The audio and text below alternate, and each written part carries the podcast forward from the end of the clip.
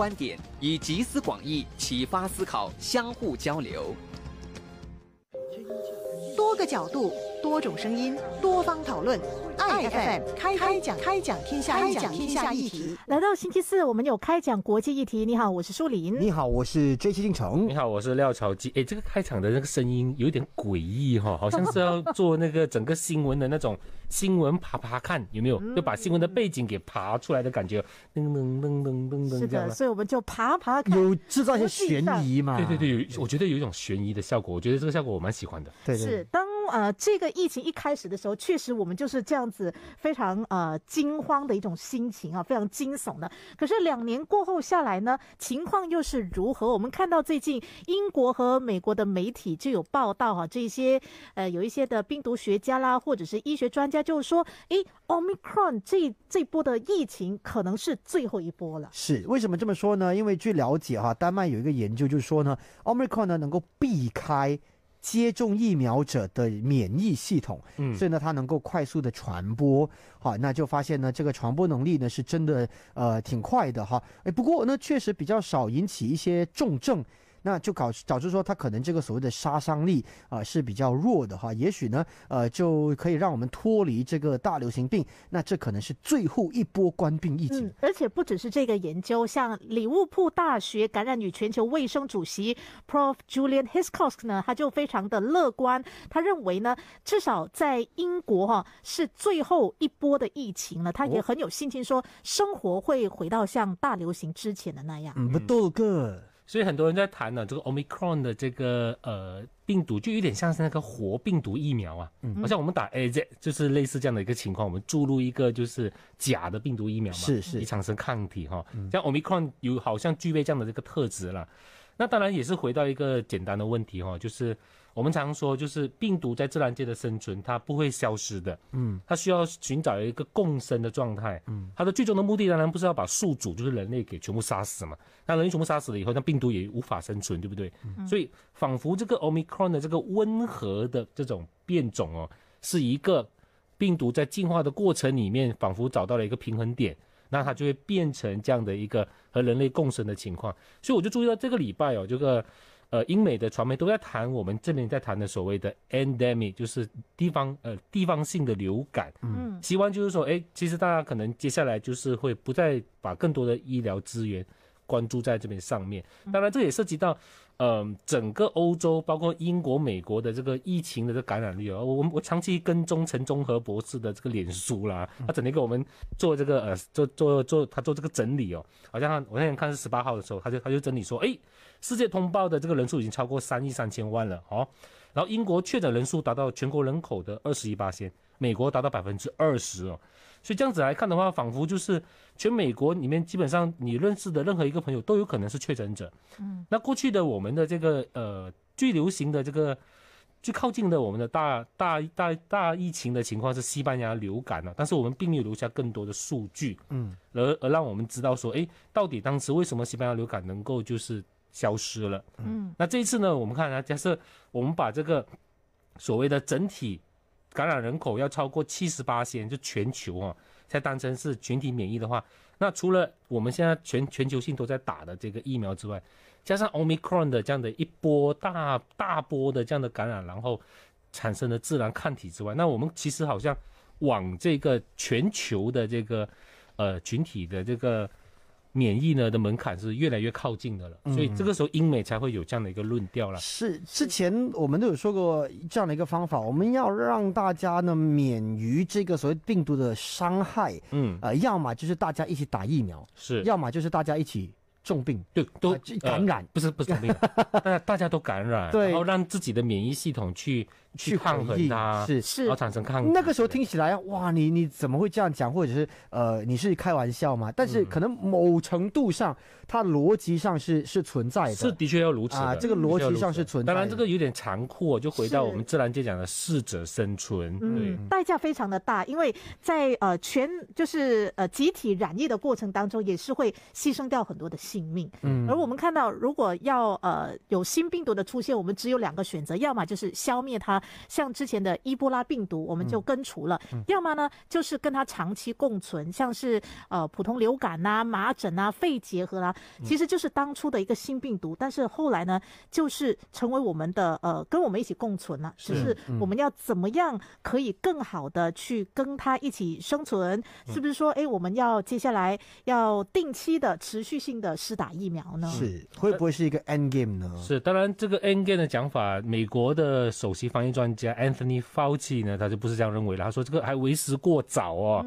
所以，嗯，反正这是目前我看到的这这一周里面的英美传媒界都在谈论的这样的一个课题，就是哎，Omicron 可能可不可能成为 end game？是，但是在中国方面呢，哎，感觉上呢还是很大力的，就是要控制防疫这个部分啊。下段回来我们再继续谈。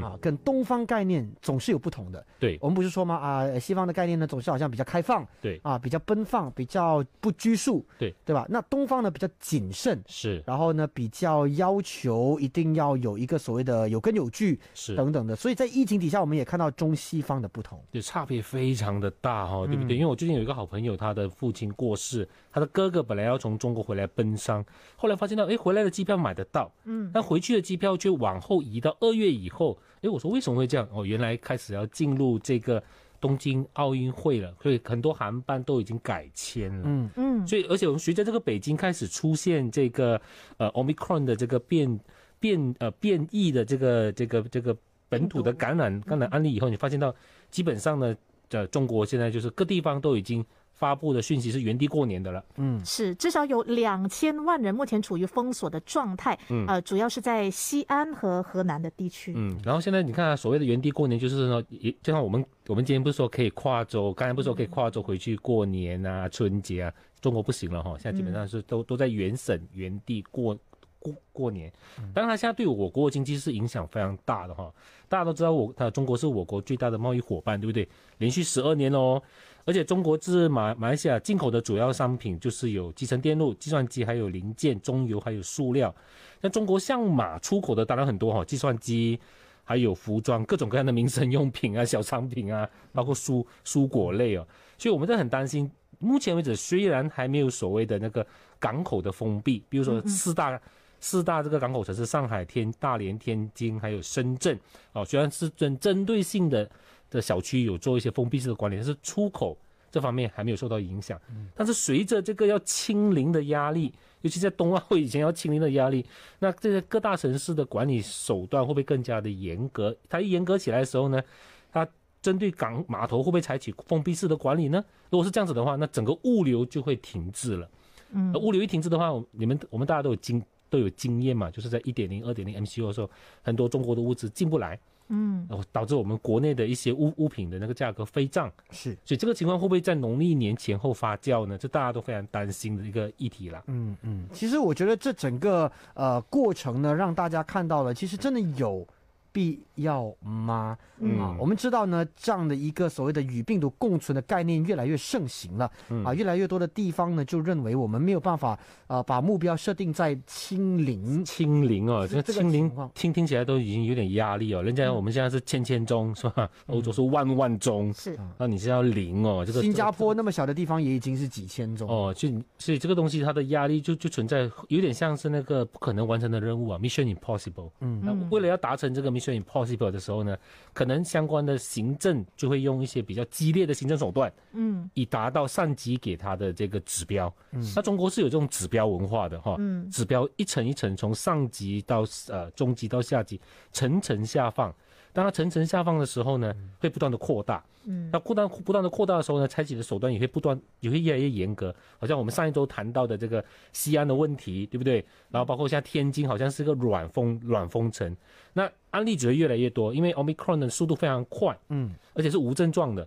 然后他们现在就采取就是全市全受影响的全市的人都要强迫检测，那只会越来越多。我们都知道这种非常强硬的封锁会大大的影响经济，嗯但是为什么他们还是可以这么做？嗯，当然他们可以这么做，当然是有有他国内的政情的需要啊。就像我们一直在强调，当然我希望有一个课题我们谈一下啦，就是中国二零二二年是一个重大之年哈。嗯，首先是中国的二十二十大代表代表大会，涉及到习近平是否连任的问题哦。这是个这个这问题非常非常的复杂哦，所以。作为一个就是大国区域性的大国，而且之前他们有一个所谓的呃宣传自己的文化，叫做说，哎，我们把疫情搞定了，这是一个正面的中国形象，正面的中国的故事。那这个这个论述好像变成了一个真理哦，就很麻烦了啊！你好像就必就必须要维持这样的一个形象，所以他的压力在这里。当然，回答你的问题，就是它作为，其实它现在的这情况有点有点让大家担忧的是，它不单是影响了我们整个国际的物流啊，他国内的经济也受到重创。是，所以这样的一个情况会不会是呃英美所乐见的，或西方国家所乐见的呢？因为一直以来呢，呃，大部分的供应链啊都是掌握在中国的手上，就世界工厂嘛。对，也崛起成为呃这个很大的一个经济体哈。那那美国一直都在想要去争争夺这个所谓的霸主。是啊，那既然是这样的一个情况，那会不会就是？他们就可以分一杯羹了，就或者是再把这个所谓的主导权、供应的权拉再拉回来，还是说有点难？你因为你知道这个资本的转移还是和成本有关系，嗯，对吧？当然，中国当时崛起成为世界工厂，就是因为劳力、劳动力密集、成本低嘛。对。那其实现在中国制造成本已经不低了。OK，其实有大量的外国厂商都已经把相关的产业呢往外流，嗯，流到了我们周边的东南亚国家。东南亚国家，但马来西亚好像还不是他们的首选啊。那当然，我们自身有我们自身的国际呃国内经济转型的问题啦。嗯嗯，所以可能东南亚可以在这边呢有稍微一点点的收获了。国际议题，我是舒林。你好，我是 J C 进城，我是廖朝记。是的，上个星期六呢，太平洋岛国汤加发生了非常大规模的海底火山爆发，而且还引发了猛烈的海啸，波及了呃周边很多的国家啦，包括纽西兰、日本、美国、秘鲁等等的。而且这一次的喷发呢，释放能量相当于一千颗的广岛原子弹，非常的恐怖。对，巨大的声响啊，甚至远到美国阿拉斯加都听得见。对，是。当我们说汤加呢，你。如果到网络上去找的话呢，它的英文名字叫 Tonga，T-O-N-G-A。是。那你如果现在呢去搜寻汤家的话呢，它会出现两种不同的照片。第一个呢，就是那个火山喷发的照片啊，就是呃这个新闻的照片。嗯。另外一个呢，是一名男子的照片啊。为什么呢？如果你有看这个东京奥运会的话呢，有一个掌旗运动员跟掌旗代表，是我相信你还很熟悉，就是一个呃赤裸上半身的我们非常健硕的男士。对对对，有一些人说是猛男了哈。这个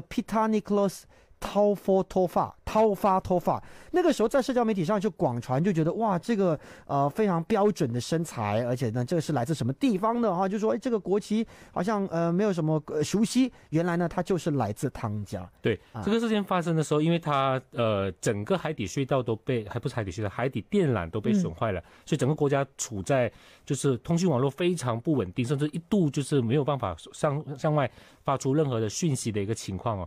然后他们的首相。曾经就已经形容了，这是一个空前的灾难，全国已经进入紧急状，已经紧紧急状态了。我看到昨天的新闻为止呢，已经有三人罹难，然后大量的民宅损坏哦，然后有一个岛叫芒果岛，基本上是村庄全毁哦。如果像我们看卫星地图来看那个整个被火山灰掩盖的那个村镇的话，你会觉得非常的恐怖，仿佛我们看到以前历史上的一个历史的历史古城叫庞贝城。就被传说是被火山给掩盖的哈，那刚好我们的这个有一个 DJ 鸿雁是吧？艳红，艳红，哎呀，对不起，那周末 DJ 还有还有晚班 DJ 雁红呢，曾经在那边有做过深度导览、深度游，而且他真真真的呃有去过那个地方，所以请他来跟我们聊一聊他对这个国家的印象。好，有请艳红。Hello，大家早上好，我是艳红。那其实我自己本身是跟游轮去到这个国家的，当时也是跟你们一样，哎，没有听过这个地方到底是什么国家。那他我去的那个是叫 Nuku a l o f a 是它的首都。那这个名字很很奇特，因为它的意思就是很有爱的地方。哦。嗯，然后呢，这个岛呃，整个汤加是由一百七十三个岛组成的，如果没有记错的话，是的，嗯，当时去到这一边呢，其实真的很漂亮，它的海水真的是很清澈的，而且我我有去他们自己的这个文化中心，嗯，他们那里呢，让我们了解到他们当地的一些传统文化，嗯，所以呢，他们也会用一些呃树的皮来做布，那个叫做塔帕布，嗯。啊，制作。作的这个过程也是很繁杂，但是很有趣，我觉得。嗯。啊，当时来你说，而且那一个地方是以胖为美的，嗯，以以什么？以胖？胖。哦，丰满丰满。啊我去就就就就不好了。我去就很吃香了。啊，OK，所以每一个地方文化不太一样。就那个地方，因为它很多岛，所以是不是它每一个地方其实都是小小小小的这样子？是的，没有错。嗯而且我去的那个岛的话，其实呃，刚刚说是首都嘛，嗯所以有非常多的一些呃商业中心都在那里的。哦，啊你你你会如何形容那边的所谓的发达程度啊，或者是它的先进程度呃，差不多跟印尼差不多。啊对也是岛屿国家，岛屿是的，也是蛮不错的。是那导游或者是当地的人有没有跟你说，哎，呃，那里的一些呃灾情、灾情，或者是呃火山的一些警告啊，还是怎么样？呃，我在这个事件发生之后，我有去跟我当地的一些朋友联络，嗯他就跟我说，他目前是在呃 Australia 澳洲。哦啊，因为之前因呃那个 lockdown 的关系是啊封城嘛，所以他就回不去努库阿罗法，他家人也在那里。嗯现在的这个状况是，他们喷发之后呢，他的家是完全被这些火山灰给淹没了。淹没了，啊，，就是在船的这个港口呢，也是一半已经被摧毁了。嗯，但但是你去的那个时候，有没有感受到呃这方面的威威胁，或者是有听当到当地人说山吗？吗？呃，其实没有，因为他们说是睡火山，也很久没有嗯这样类型的事情发生了。是，就是这个爆发的火山，其实就是一座火山岛哈，就整座山是埋在海里面的，它的那个火山口是冒出水平面上，所以是个火山岛。那目前当然是因为呃欧洲还有纽西兰还有国际红十红十字会用空运及海运的方式提供援助了，所以这个灾情我觉得还可能会更加严重哦，因为现在通讯不是很不是很流畅，嗯所以罹难的人数可能会陆陆续续的被报道出出来。是，当然更多关于这个呃海底火山到底是怎么形成，它跟陆地火山又有什么分别呢？我们在明天的时事档案也会跟大家讲解。啊，很特别，叫做 Nusantara。那么呃，如果是翻译成我们呃了解的语言的话呢，它意思其实就是呃马来群岛。群岛对，嗯它的名字其实很多，努山德拉，但是现在通译的中文就是把它的音啊，下一集那个聊聊地名可以聊一聊哈，就努山塔拉啊，当然你看看看你用哪个努了哈，有些人用努，有些人用努，有些人用努努力的努，有些人用奴啊，不过基本上就是指这样的一个呃名字了哈。